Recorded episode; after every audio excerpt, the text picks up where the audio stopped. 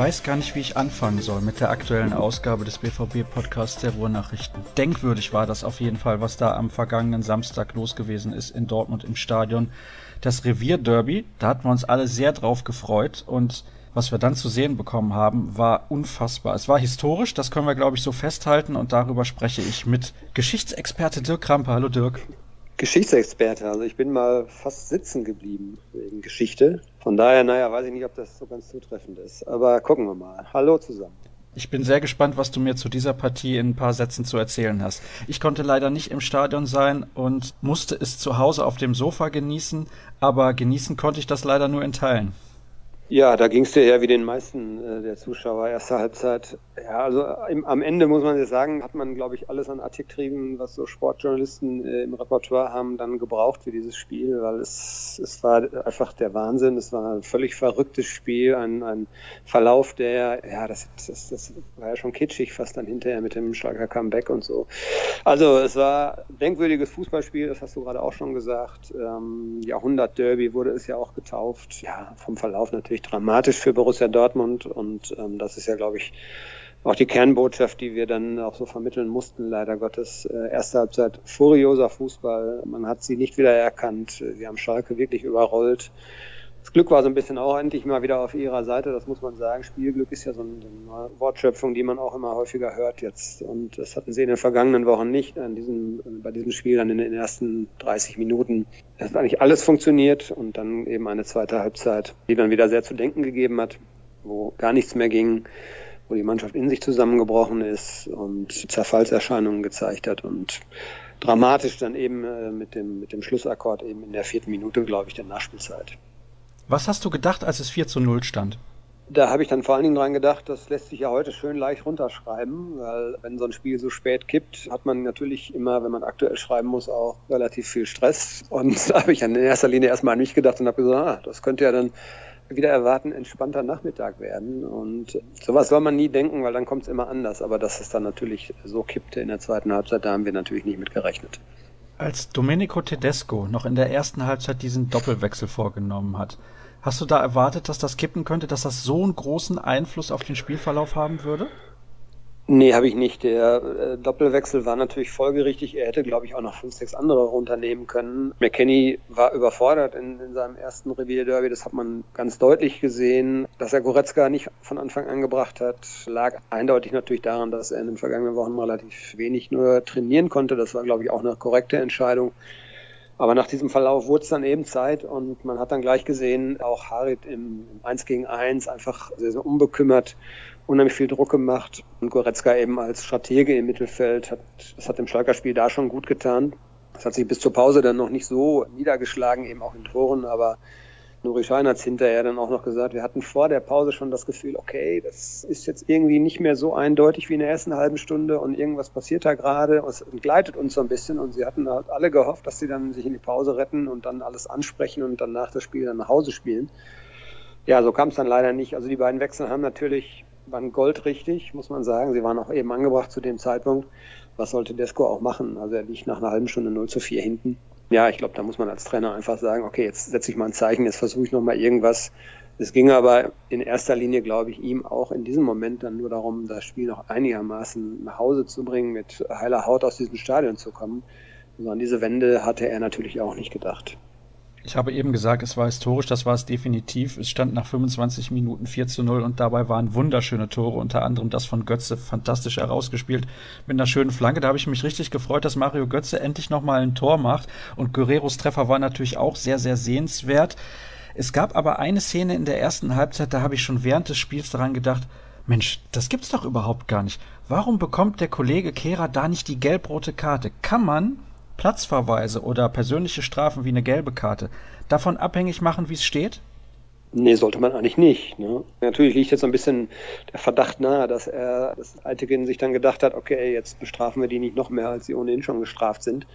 Aber es gab natürlich über die Szene keinerlei Diskussionen. Also das war eine klare gelbe Karte beim zweiten Foul. Das war fast schon rot beim ersten Foul, äh, wo, er, wo er die gelbe Karte bekommt. Also klare gelb-rote Karte und dass die nicht gezogen wurde, war, glaube ich, so der einzige Makel an dieser Schiedsrichterleistung auch. Er hat ansonsten fand ich jede einzelne Karte, die er gegeben hat, war in Ordnung. Er hat aber natürlich dann da einen dramatischen Fehler gemacht, weil da darf es eben nicht Einfluss haben, wie es gerade steht. Also da muss man eigentlich nur die Aktion an sich bewerten und das war in dem Moment natürlich total falsch. Man hat ja immer so ein Gefühl, wenn man ein Spiel beobachtet. Da gab es dann erst dieses Abseitstor von Naldo, was zu Recht nicht gegeben wurde. Dann gab es den Treffer von Burgstaller und den 2 zu 4 Anschlusstreffer fast schon von Aritz. Und spätestens da habe ich gedacht, die werden das noch drehen. Die werden dieses Ding vielleicht sogar noch gewinnen, wenn das so weiterläuft. Denn der BVB war plötzlich stehend K.O. Erklär mir das bitte, Dirk. Und hattest du auch im Stadion den Eindruck, dass die das nicht über die Zeit retten werden? Nach dem ersten Treffer noch nicht, dann fiel ja relativ zügig der zweite hinterher. Da habe ich gedacht, oh oh, und ich hatte genau den gleichen Eindruck, den du hattest. Eine völlige Verunsicherung, vor allen Dingen in den Köpfen. Und ich glaube, die Verunsicherung kroch dann eben auch in die Beine. Das ist so diese Geschichte, woran liegt's nun? Es wird ja nun weiterhin massiv bestritten, dass diese Mannschaft ein physisches Problem hat. Ich glaube trotzdem, sie hat ein Fitnessproblem. Und alles, was man sieht, widerspricht eben den Daten, die es anscheinend gibt. Es ist nicht zum ersten Mal, dass eben Borussia Dortmund, das war in Stuttgart ja nun auch nicht anders, gegen Ende eines Spiels ja, einbricht, kann man fast sagen. Und dieser Einbruch gegen Schalke war nicht erst ab der 70., sondern der war eben eigentlich, eigentlich ab der 46. Minute war eine große Verunsicherung auf einmal wieder zu spüren. Dann fortgepflanzt eben durch diese Tore, die dann regelmäßig ja gefallen sind. Und spätestens nach dem zweiten, zweiten Tor von Schalke habe ich gedacht, oh, jetzt wird's nochmal richtig eng hier. Und das kann doch gar nicht wahr sein. Und es gab kein Aufbäumen, es gab ja, kaum noch gewonnene Zweikämpfe. Es gab eine Passivität, also wirklich eine Lähmung, hätte ich fast schon gesagt. Und das war schon erschreckend. Also ähm, das haben, glaube ich, alle nicht anders gesehen, die neben mir dann auch saßen auf der Tribüne. Ist schon erschreckend, oder? Ja. Ja, es spielen, ich bleibe da ja auch bei, es spielen viele Faktoren eine Rolle und der Kopf ist sicherlich auch ein wesentlicher Faktor momentan in dieser, in dieser äh, Situation. Aber man hatte natürlich gedacht, wer eine so furiose erste Halbzeit spielt, dem auf einmal wieder alles gelingt. Da war eine Leichtigkeit dabei, wie du schon gesagt hast, diese wunderschöne Flanke von Aubameyang vor dem Tor von Götze, dann diese Direktabnahme von Guerrero, das sind alles so Sachen, wahrscheinlich vor einer Woche äh, habe ich dann gedacht, mal vor einer Woche wären die Dinger irgendwie in die Wolken gegangen oder in die Fangnetze. Und auf einmal funktionierte alles, jeder Schuss fast ein Treffer und man hat dann eben gesehen, dass es leider nicht ausgereicht hat, um das Selbstvertrauen dieser Mannschaft eben so nachhaltig zu stärken dass sie eben das Ding dann sicher nach Hause spielt. Und das ist wirklich erschreckend, dass dann eben ein Tor quasi gereicht hat, um das ganze Kartenhaus so ein bisschen in sich zusammenfallen zu lassen. Und ja, da fragte man sich natürlich auch, wie soll das jetzt weitergehen, ne? weil die nächsten Gegner werden ja nicht leichter. Aber da kommen wir dann sicher gleich zu. Auf jeden Fall sprechen wir zunächst über leider die Verletzung von Mario Götze. Was hat er für diejenigen, die es nicht mitbekommen haben? Wie lange wird er ausfallen? Er wird definitiv 2017 nicht mehr zum Einsatz kommen ja, Bänderteilrisse, so ist die offizielle Formulierung im oberen und unteren Sprunggelenk. Wird, glaube ich, konservativ behandelt. Was man so gehört hat, wird er nach zehn Tagen wieder ins leichte Lauftraining einsteigen oder ein bisschen athletisch arbeiten, Stabilisation arbeiten. Aber man wird ihn auf jeden Fall in diesem Jahr nicht mehr sehen. Und Ziel ist, dass er eben zur Rückrundenvorbereitung, die ja auch extrem kurz ist, dass er dann wieder voll belastbar ist. Und ja, ein bitterer Ausfall für Borussia Dortmund ist nach dem Foul, ich glaube, es war Caligiuri, dann aber auf einer Matte an der, äh, neben der Seitenlinie, also so ein, Kunstrasenstück ist das, glaube ich, da ist er wohl umgeknickt und hat dann gleich signalisiert, dass es eben nicht mehr weitergeht. Ja, ein bitterer Ausfall für den BVB, weil er, glaube ich, einfach mit seinen Fähigkeiten am Ball, auch mit seinen strategischen Fähigkeiten, mit seiner Ballsicherheit in den letzten Wochen weitgehend noch ein konstanter Faktor war. Er hat auch sicherlich schwächere Spiele gehabt, aber er war, glaube ich, in diesem ganzen Mannschaftsgefüge noch einer derjenigen, der am annähernd so Normalform hatte, würde ich mal sagen. Und hat auch gegen Schalke ja, ein sehr gutes Spiel gemacht bis zu seiner Verletzung und ist jetzt ein Ausfall, der was der Dortmund sehr wehtut, zumal dann eben auch noch Aubameyang durch die gelb-rote Karte jetzt auch noch fehlen wird am Samstag. Das sind also schon zwei herbe Verluste. Das war auch eine Aktion von Aubameyang da an der Seitenlinie, die er sich komplett sparen kann. Ja, völlig übermotiviert und ganz dumm. Also ich meine, der ist jetzt auch 28, 29 Jahre alt, also auch kein Jungspund mehr, der sich dann von, von so einem Verlauf oder eben von so einer Emotionalität in diesem Derby hätte leiten lassen sollen. Also ich weiß nicht, was ihn da geritten hat und ich kann mir gut vorstellen, so einige Aussagen, unter anderem von Marcel Schmelzer nach dem Spiel, haben das jetzt so angedeutet. Ich glaube, da hat es auch in der Kabine dann jetzt am Anfang der Woche klare Worte auch gegeben, weil Ja, das kann sich, das kann sich der BVB natürlich jetzt überhaupt nicht leisten, dass dann eben auch noch so ein wichtiger Spieler wie Aubameyang durch so eine dumme gelb-rote Karte eben Samstag jetzt in Leverkusen fehlt. Generell kann man sich nicht leisten, dass er fehlt, denn er hat in 140 Ligaspielen für Borussia Dortmund satte 96 Tore geschossen. Das ist eine Bilanz, die ist ähnlich stark wie die von Lewandowski damals.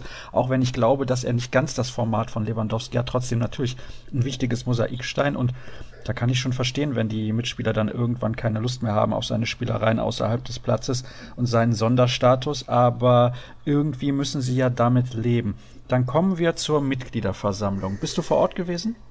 Ich war am Sonntag da, also als der eingetragene Verein Borussia Dortmund Mitgliederversammlung hatte. Und dann kam ja am Montag noch die Aktionärsversammlung der KGAA, wie es so schön heißt. Ja, also ich war am Sonntag da, es war eigentlich, wie zu erwarten war, eine angespannte Stimmung, aber ich hätte sie vielleicht sogar noch ein Stück feindseliger erwartet, als, so, als dann die Mannschaft kam, hm, nach circa 30, 40 Minuten gab es eben Buchrufe es gab Pfiffe, es gab eben aber auch Applaus. Also es war alles mit dabei und ich hätte jetzt angesichts der dramatischen Wendung, die dieses Spiel am Samstag dann genommen hat, fast noch damit gerechnet, dass es ein bisschen heftiger noch wird. Von daher war es eigentlich noch im Rahmen.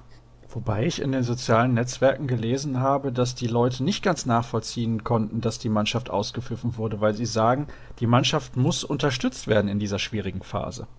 Ja, da gibt es solche und solche, klar. Ne? Also es gibt schon auch eine Mehrheit, die einfach sagt, okay, was sollen wir jetzt machen, wenn wir drauf prügeln, wird es auch nicht besser und wir brauchen jetzt, oder die Mannschaft braucht jetzt die, die volle Unterstützung aller Fans. Aber es gab eben auch deutlich vernehmbar eben sehr, sehr viele Unzufriedene, die dann eben gepfiffen haben oder die Berufe losgelassen haben. Das hielt sich jetzt am, am Sonntag, würde ich mal sagen, so ein bisschen die Waage.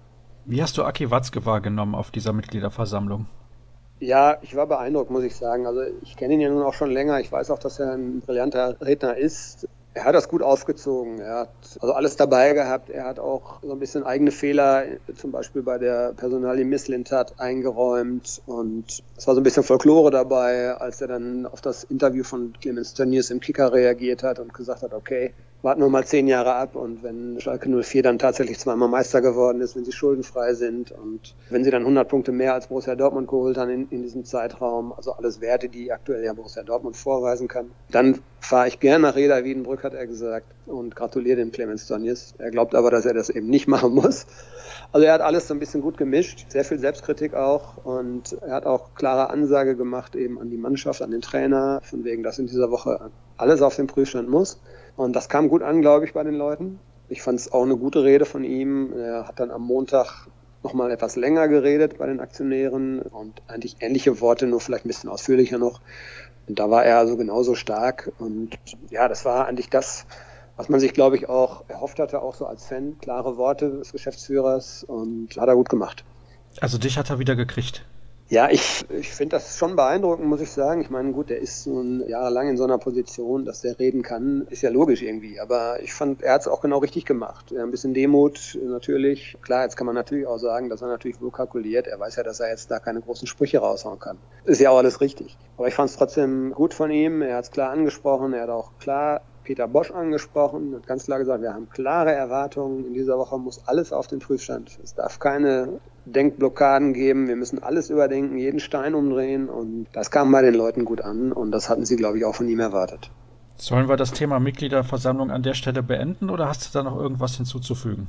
Nee, alles andere, denke ich mal, war ja das, was wir aus den vergangenen Jahren kennen gute Kennzahlen, gute wirtschaftliche Kennzahlen, auch Erfolge eben im Bereich der Nachwuchsarbeit. Und das ist eigentlich alles sehr solide und auf einem sehr guten Weg. An diesem Tag gab es allerdings ein beherrschendes anderes Thema und das war eben die Profimannschaft. Und die Situation, das stand über allem und ja, das hat eben diese ganze Versammlung natürlich auch so ein bisschen beeinflusst. Es war in den vergangenen Jahren ja in der Regel auch eine Veranstaltung, wo Atzko und Co. leichtes Spiel hatten. Das sah dann diesmal ein bisschen anders aus. Es gab dann eben schon auch ein paar kritische Fragen und eben Gegenwind. Auch dann, als es zum Beispiel darum ging, was war mit Thomas Tuchel? Warum hat man eben diesen Trainer entlassen, der sportlich so erfolgreich war? Und ja, Watzke wollte da natürlich nicht mehr ins Detail gehen. Ich glaube, ich finde es auch aus seiner Sicht richtig, dass man nicht da schmutzige Wäsche jetzt noch wäscht. Allerdings ist es natürlich auf der anderen Seite so, dass eben viele Fans bis heute nicht so ganz verstehen können, welche Gründe da eine Rolle gespielt haben. Aber er hat so ein bisschen angedeutet anhand dieses Beispiels Misslintat, dass es eben außersportlich im täglichen Umgang sehr, sehr viele Probleme gab. Und ja, das war so das, das, das Thema, wo man ihn so ein bisschen auch kritisiert hatte. Aber auch da hat er, glaube ich, sehr souverän reagiert. Dann kommen wir zu den Hörerfragen. Und da gab es natürlich, wie du dir vorstellen kannst, einige. Aber ich finde, und da muss ich auch mal ein Lob aussprechen an unsere Hörer, dass die mitdenken, dass die nicht einfach irgendwie immer nur Bosch rausschreiben. Ich weiß, ein paar machen sich da auch einen Spaß draus. Das verstehen wir natürlich auch, ist ja gar keine Frage. Aber ich finde schon die Tiefe in den Fragen sehr, sehr gut. Und die erste kommt von Steve, der gerne wissen würde, warum denn Modahut keine echte Chance bekommt. Er wäre nämlich seiner Meinung nach ein robusterer defensiver Mittelfeldspieler als Weige. Da möchte ich direkt hinzufügen, dass er ja ein Tacken offensiver ist, auch eigentlich in seiner Grundausrichtung als Weige. Also eher für die Acht geeignet. Jetzt vielleicht als Ersatz für Götze, wo der verletzt ist, aber nicht unbedingt als Ersatz für Weige.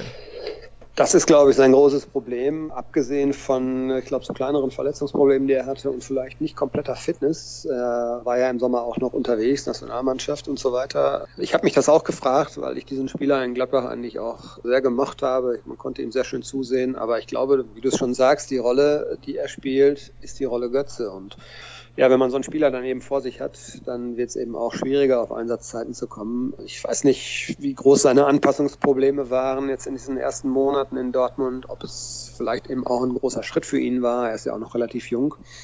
Aber jetzt kommt natürlich durch die Verletzung von Mario Götze kommt natürlich die Möglichkeit, ist es auch zu zeigen, warum Borussia Dortmund ihn geholt hat. Und ich erwarte das eigentlich auch von ihm, weil er ist, äh, da hat der User recht, er ist auf jeden Fall ein Spieler, der bis jetzt deutlich ja noch zu wenig abgeliefert hat. Also man hatte sich sicherlich von ihm auch deutlich mehr erwartet. Mit ganz großer Sicherheit denke ich auch, dass da noch ein bisschen mehr kommen muss. Das ist ganz klar. Lars hat da eine Mängelliste aufgestellt, was Peter Bosch angeht. Zu wenig Konditionstraining im Sommer, zu langes Festhalten am System, trotz nicht passendem Spielermaterial, nicht reagieren auf Spielverläufe, trainingsfrei vor dem Derby, was er als unfassbar bezeichnet. Aus seiner Sicht ist das ein bisschen viel. Ja, wir haben die, wir haben diese Mängelliste ja auch schon abgearbeitet, sowohl in der Zeitung, sowohl online als auch hier im Podcast. Und das sind Punkte, die wir auch alle angesprochen haben. Zu wenig Basistraining im Sommer. Ja, ich habe mich in Bad Ragaz, ich war ja nun dort, das war ja das Trainingslager, wo es zählte sozusagen. Nach dieser Asienreise ist ja Bad Ragaz dann eigentlich immer das Trainingslager, wo die sportlichen Grundlagen gelegt werden.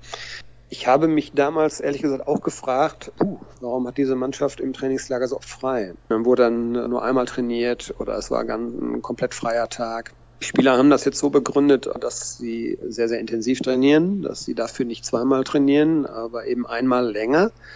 So eine Einheit gab es zum Beispiel jetzt in der vorvergangenen Woche, glaube ich, einmal. Aber das Problem Fitness ist natürlich, das steht über allem, weil mit, mit der Fitness oder mit der fehlenden Fitness steht und fällt alles. Ja, und festhalten am System. Ich glaube, Systemfrage brauchen wir jetzt nicht stellen, dass er ein bisschen stur war, dass er sehr, sehr spät reagiert hat, wie jetzt zum Beispiel gegen Schalke auch wohl nach deutlichen Signalen aus der Mannschaft, so wie wir das gehört haben. Das kann man ihm sicherlich vorwerfen. Ich finde es gut, dass er sich jetzt hat dann auch überzeugen lassen und es hat in der ersten Halbzeit ja auch wunderbar funktioniert. Impulse von außen habe ich letzte Woche erst groß thematisiert. Auch das ist sicherlich ein Thema. Ich finde, er muss nicht da wie ein Hampelmann an der Linie, so wie das teilweise bei Tuchel oder Klopp vorher der Fall war. Das entspricht nicht seinem Typ. Aber er muss eben durch seine Wechsel klare Zeichen setzen. Und ich fand zum Beispiel die beiden Auswechslungen, die es dann eben in der Phase, als es richtig eng wurde, gab, die waren mir viel zu defensiv. Also einen Batra zu bringen war in Ordnung, aber dann Sagadu noch zu bringen, man hat es hinterher mit der Kopfballstärke von Sagadu begründet. Ich hätte es vielleicht ganz gerne gesehen, dann Maxi Philipp zu bringen oder wie auch immer, einen Offensiven auf jeden Fall, um vorne mal einen Spieler zu haben, der noch frisch ist, der immer für Entlastung sorgen kann, der Bälle festmachen kann. Stattdessen hat er noch einen Defensiven mitgebracht, der aber natürlich überhaupt nicht, ja, sagen wir mal, der war überhaupt nicht unter Strom, der kommt frisch von der Bank in ein Derby, in dem Schalke, glaube ich, über sich hinauswächst in der Schlussphase, in dem der BVB total schwimmt. Und dann muss er ja versuchen, diese Abwehrkette halt zu verleihen. Damit war der Junge aus Frankreich ja nun auch dann ein bisschen überfordert. Also da kann man auf jeden Fall Kritik üben und ich glaube, die ist auch berechtigt. Ja, ich weiß nicht, soll ich zum Thema trainingsfrei vorm Derby noch was sagen? Das ist natürlich schwierig. Rein aus sportwissenschaftlichen Gründen war das, glaube ich, war das nicht zu kritisieren, weil es bringt nichts, glaube ich, 36 Stunden nach einer Belastung ein Powertraining zu machen, egal wie das Spiel ausgegangen ist. Also damit würde, glaube ich, alles konterkariert werden. Aber die Außenwirkung hat er, glaube ich, total unterschätzt. Es hätte ja überhaupt nicht geschadet, wenn der Verein gesagt hätte, okay, die Spieler trainieren und es gibt ein Geheimtraining. Ja, und ob das dann tatsächlich auf dem Rasen stattfindet oder ob er vielleicht eine Videoschulung macht, wie auch immer, das ist ihm ja dann selbst überlassen. Ja, aber er hat dann nach außen hin wurde dann ja auch kommuniziert, es ist trainingsfrei. Und das war natürlich ein fatales Signal nach außen hin, weil das hat natürlich dann niemand verstanden nach so einem Spiel wie gegen Tottenham ist für mich auch nicht nachvollziehbar. Im Podcast vor dem Derby haben wir schon darüber gesprochen. Da haben wir dann auch gesagt, man hätte irgendwie Videoschulung oder Analyse, Taktikanalyse des Gegners machen können. Das wäre ja alles möglich gewesen, wie du das ja. eben eigentlich auch gerade gesagt hast. Was haben wir noch für Fragen? Ja, es dreht sich nach wie vor sehr, sehr viel um Peter Bosch. Da geht es um mögliche Alternativen, beispielsweise Armin Fee als Interimslösung. Ist Armin Fee eine mögliche Interimslösung, wenn jetzt auch am Wochenende in Leverkusen verloren werden sollte? Ja, es gibt ja nicht so ganz viele Kandidaten und natürlich weiß ich jetzt nicht, ob Armin Fee äh, es vielleicht unter, unter seiner Würde hält, nur eine befristete Funktion hier auszuüben oder ob er nicht glaubt, dass er vielleicht, wenn, dann auch ein Trainer ist, dem man länger vertrauen sollte. Das ist sicherlich eine interessante Frage. Ich glaube, Tatsache, dass Peter Bosch im Amt ist, hat viel damit auch noch zu tun, dass man jetzt genau überlegen muss, was für eine was für einen Weg schlagen wir ein? Was für eine Alternative haben wir überhaupt ad hoc zur Verfügung? Welche Übergangslösung könnten wir vielleicht installieren bis zum Saisonende, wenn dann womöglich dann Konzepttrainer oder andere Trainer längerfristig zur Verfügung stehen. Also das ist, glaube ich, so ein bisschen die Krux im Moment. Man macht mit Peter Bosch sicherlich weiter, um ihm auch zu zeigen, okay, wir müssen nicht gleich umfallen, aber der Wind ist natürlich jetzt immer schärfer geworden in den letzten Wochen. Und ich glaube, es schwindet auch so ein bisschen die Überzeugung, dass es mit ihm noch wieder nach oben gehen kann, deutlich. Ich will mich da gerne eines Besseren belehren lassen, aber wie du schon sagst, die Aufgaben der nächsten Wochen sind ja natürlich auch heftig und das ist eine ganz, ganz schwierige Situation und äh, ob nun Armin Fee oder ich weiß nicht andere, es wurde Sammer genannt, der nun aber ja wohl aufgrund seiner gesundheitlichen Vorgeschichte nicht mehr auf die Trainerbank möchte. Aber so ganz viele Kandidaten, muss man glaube ich sagen, gibt es nicht. Und das ist, glaube ich, das große Problem. Und natürlich auch Hans-Joachim Watzke und Michael Zorg wissen, dass der nächste Schuss jetzt auch sitzen muss. Es wurde ja auf der Mitgliederversammlung von Aki Watzke auch angesprochen, dass man weiter investieren möchte. Und da spielt ein bisschen auch die Frage eines Hörers drauf ab, der sagt, welcher Spieler kann defensiv in der Winterpause überhaupt realistisch verpflichtet werden, der helfen kann? Chan ist sicherlich ein perfekter Box-to-Box-Spieler, aber soll er die defensive Allround-Lösung sein? Kann ich mir nicht vorstellen. Und dann habe ich auch noch den Namen Henrik Mikitarian irgendwo gelesen. Das wäre auch ja, eine interessante Variante wo ich erstmal nicht dran glauben kann, weil ich glaube, der Abschied von Mikitarian, der hat auch persönlich Hans-Joachim Watzke sehr wehgetan. Oder sein Verhalten in, im Pokalfinale, als man ihn damals nicht gesehen hat. Und ich glaube, da ist persönlich so ein bisschen was kaputt gegangen. Aber das ist nur eine Vermutung von mir. Ich weiß auch nicht, welchen Karriereplan Henrik Mikitarian verfolgt. Aber nicht den bei Manchester United auf der Bank zu sitzen. Das sicherlich nicht, ja, das sicherlich nicht, aber das hätte man ihm vielleicht oder hätte er sich vielleicht vorher überlegen müssen, als er zu seiner Mannschaft hingegangen ist, in der natürlich von seiner Kategorie noch 15 andere da rumlaufen. Ne? Das ist ja so. Ja, welche Spieler sind auf dem Markt? Generell ein, ein schwieriges Problem, weil A, Winterpause, welcher Verein gibt denn wichtige Spieler, die auch Leistungsträger sind, ab? Macht doch keiner, der irgendwie, ja, der nicht große Not ist. Ja? Und Emre Can hatten wir, glaube ich, vor ein paar Wochen schon mal drüber gesprochen. Auch das ist ein Thema, was, glaube ich, im Moment nur heißer, ge, heißer gekocht, wie sagt man das? Also es wird nichts, ja, also es wird ja nicht so, nicht so heiß gegessen, wie es gekocht wird. Also das Gerücht, Emre Can, glaube ich, ist eher eine lauwarme Geschichte gerade, weil da hatte ich damals, glaube ich, auch schon was zugesagt. Seine Gehaltsvorstellungen natürlich auch schon, glaube ich, immens sind. Auf jeden Fall wird aber was passieren. Es muss ja was passieren. Also die Abwehr braucht dringend eine Verstärkung. Das, da bleibe ich auch bei. Die Frage ist, kriegt man so einen Spieler, der einem dann auch wirklich weiterhilft, kriegt man den im Winter? Weil alle die, die auf dem Markt sind, die auf den Markt kommen, sind wahrscheinlich auch gerade keine Stammspieler. Da geht es dann darum, warum sind sie keine Stammspieler? Und sehe ich in irgendeinem Spieler deutlich mehr Potenzial, als er gerade bei seinem aktuellen Verein abruft. Und das ist eine ganz schwierige Geschichte. Genauso wie die Entscheidung, wer wird Trainer wenn es einen neuen Trainer gibt. Da gibt es einen aktuellen Artikel zu auf ruhrnachrichten.de. Favoriten Hannes Wolf und Julian Nagelsmann habe ich gelesen. Ja, ist ja auch nicht verkehrt. Ja, einen von Kollegen beiden würdest du nehmen. Also welchen würdest du denn lieber sehen beim BVB tatsächlich, wenn die beide zur Verfügung stünden zur kommenden Saison? Ganz, ganz schwierige Frage. Nagelsmann erlebt man natürlich so ein bisschen nur aus der Ferne. Ich habe so ein bisschen gerade das Gefühl, dass er auch so ein bisschen entzaubert wird, aber nichtsdestotrotz sicherlich ein guter Trainer.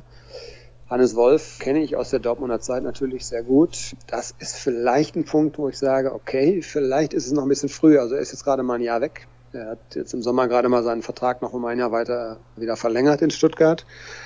der hat da so ein bisschen eine Mission und ich weiß nicht, ob die schon im Sommer beendet sein wird. Okay, er hat sie zurückgeführt in die erste Liga. Ich hoffe, er wird die Klasse halten. Ich gehe auch davon aus, dass er das schafft. Ist dann die Mission für ihn schon beendet und ist er dann schon reif für einen Club wie Borussia Dortmund mit anderthalb Jahren Erfahrung?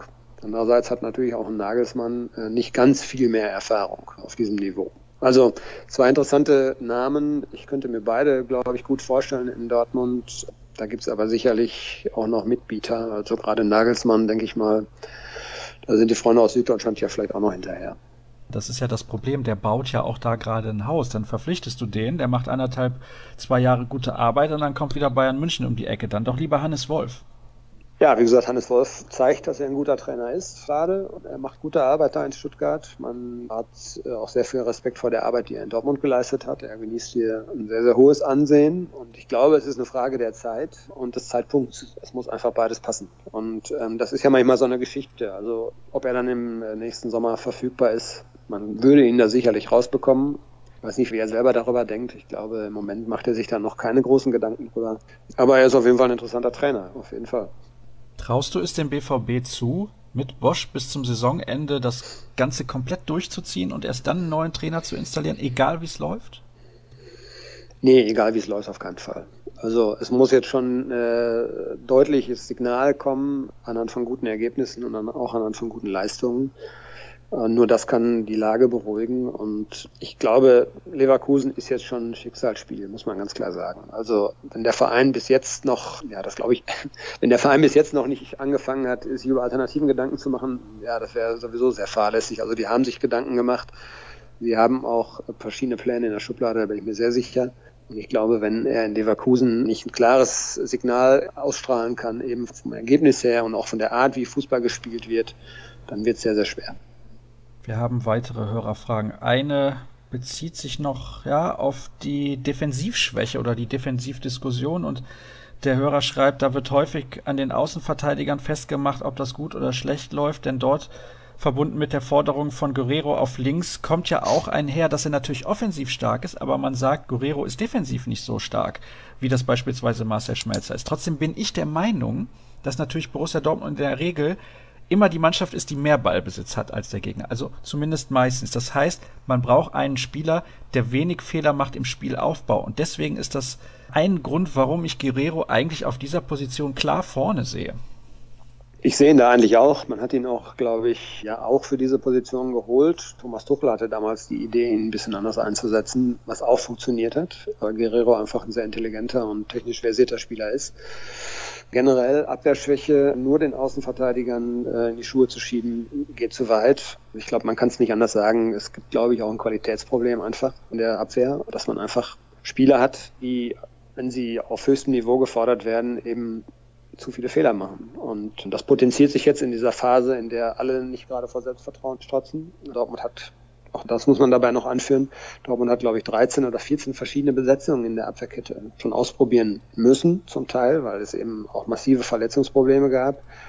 Masse Schmelzer hat am Sonntag auch erstmals ganz klar gesagt, wo soll denn bei mir die hundertprozentige Fitness herkommen? Ich war zweimal sechs Wochen verletzt, ich habe praktisch keine Vorbereitung gehabt. Das gilt für ihn so ein bisschen natürlich als kleine Entschuldigung. Andere können das nicht so herbeireden. Also, entschuldige, und, äh, wenn ich dich da kurz unterbreche, Dirk, aber das ist schon ein bisschen Gejammer von Marcel Schmelzer in der Situation. Das ist nicht das erste Mal, dass er von einer Verletzung zurückkommt, die ein bisschen länger gedauert hat.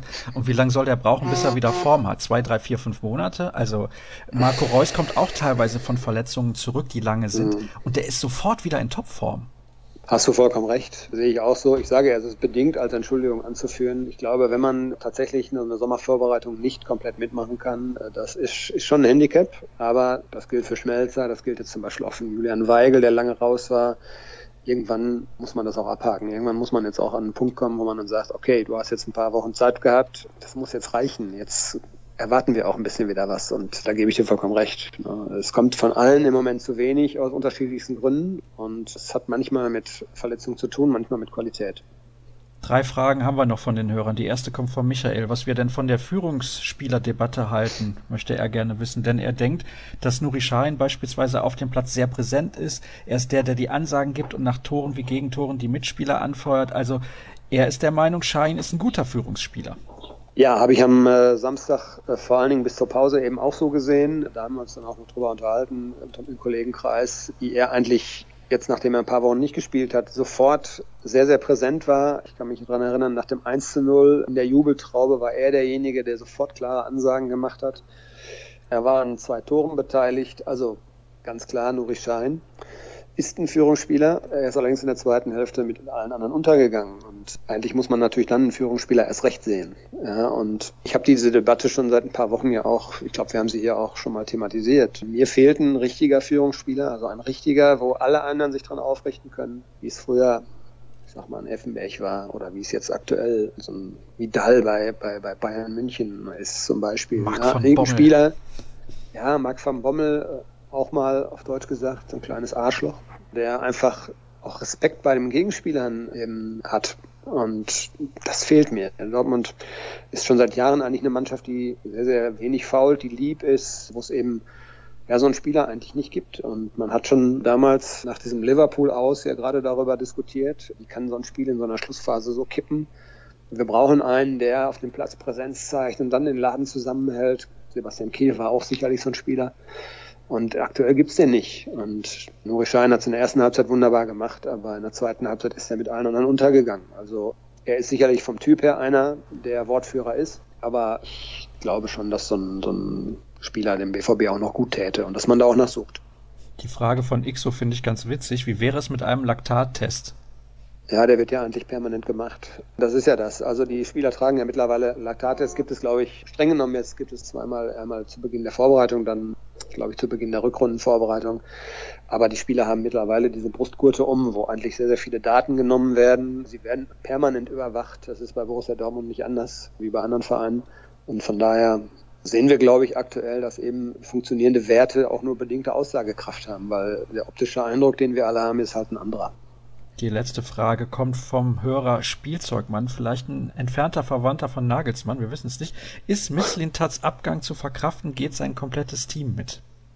Nee, tut es nicht. Ganz im Gegenteil. Ich glaube, man hat so ein bisschen, so war das rauszuhören, auch schon vorgebaut auf diesen möglichen Abgang, nämlich in der Zeit, als Tuchel noch da war und Misslintat also im Prinzip sehr eingeschränkt war hat er schon daran äh, mitgewirkt, in, in, Zusammenarbeit mit Michael Zerg, dass man das Scouting eben so ein bisschen umstellt, auf neue Beine stellt und auf neue Füße stellt. Markus Pilara ist ja seit der Zeit mit an Bord, praktisch sein Nachfolger.